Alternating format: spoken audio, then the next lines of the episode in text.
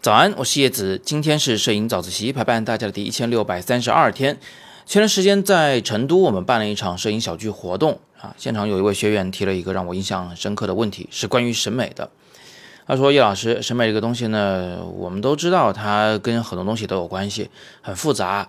但是到底有没有一种方法，一种确切的路径，是我们可以用来学审美的呢？”那这个问题问得非常有意思，因为他问一个确切的路径啊，那我就突然想到，其实是有的。我自己的这个学习路径呢，可以供大家来参考。审美这个东西啊，很难通过一两个课程去学习，但是你确实可以这样做，就是先读艺术史，再读摄影史，然后从摄影史里找几个你喜欢的摄影师，读他们的传记，最后呢，读他们的画册。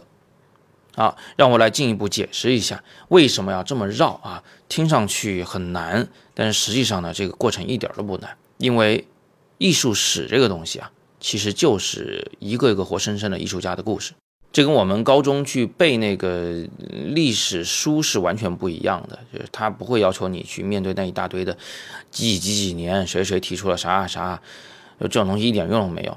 应你应该去找一本通俗易懂的艺术史，先对整个艺术的这个思想的进化的脉络做一个大致的了解啊，你会发现有很多桀骜不驯的艺术家，他们站出来说：“哎呀，前人做的不够好，我们要推翻他们，或者是我们要改进他们啊。”呃，这个要有新的艺术的主张，那后人会把他们总结为什么什么什么流派啊？这个时候整个艺术史其实基本上就是这么个事情，很有意思。呃，艺术史读完以后呢，你就有了一个大的框架，就等于你对这个社会背景了解的非常清楚了。然后在这个基础上，你再去学摄影史、世界摄影史。那世界摄影史呢，只是整个艺术史中的很小的一段，但是它跟这个艺术史是有强烈的关联的，它不是独立的啊，它是艺术中的一部分。所以有了艺术史做答题，你在学这个摄影史的时候呢，就能够非常的。清晰哦，摄影师原来是这么回事儿哈，呃，他所干的这个事情原来跟绘画有这样这样的联系啊，有那样那样的区别啊，他跟这个设计呃平面设计之间又有啊怎样的一些这个呃共同点，这样整个艺术世界在你的心里呢就逐渐的清晰起来了。而读摄影史呢有一个好处就是那故事里边都是活生生的一个个的摄影师啊，那些摄影师呢各有各的个性。各有各的主张，各有各的家庭背景。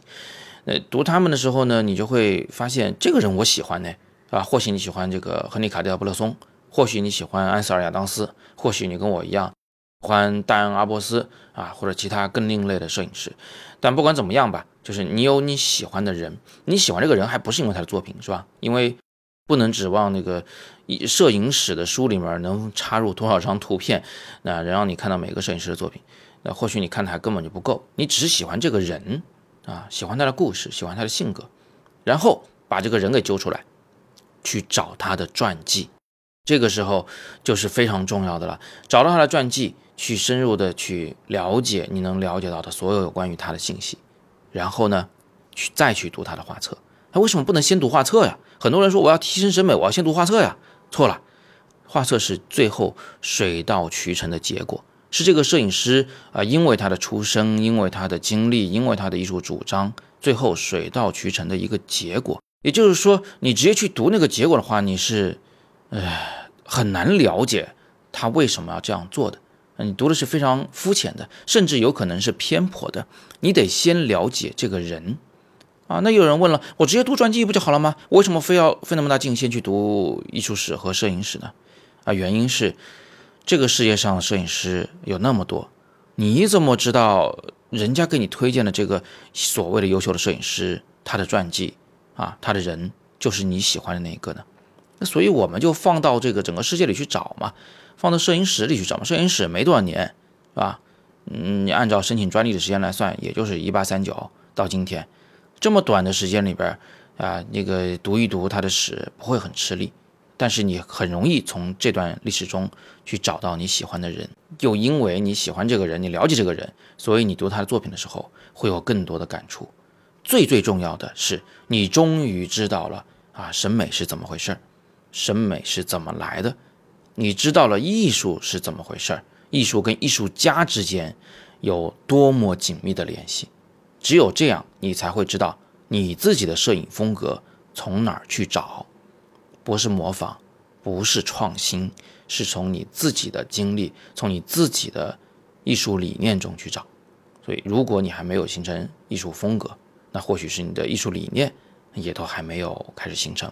好，那今天我就陪大家简单聊这么多，听上去是闲聊啊，讲的好像有点高大上、不接地气，但实际上，如果你想学好审美啊，想提升审美，应该这么讲，那么今天我给出这个路径呢，真的是值得你认真去参考的。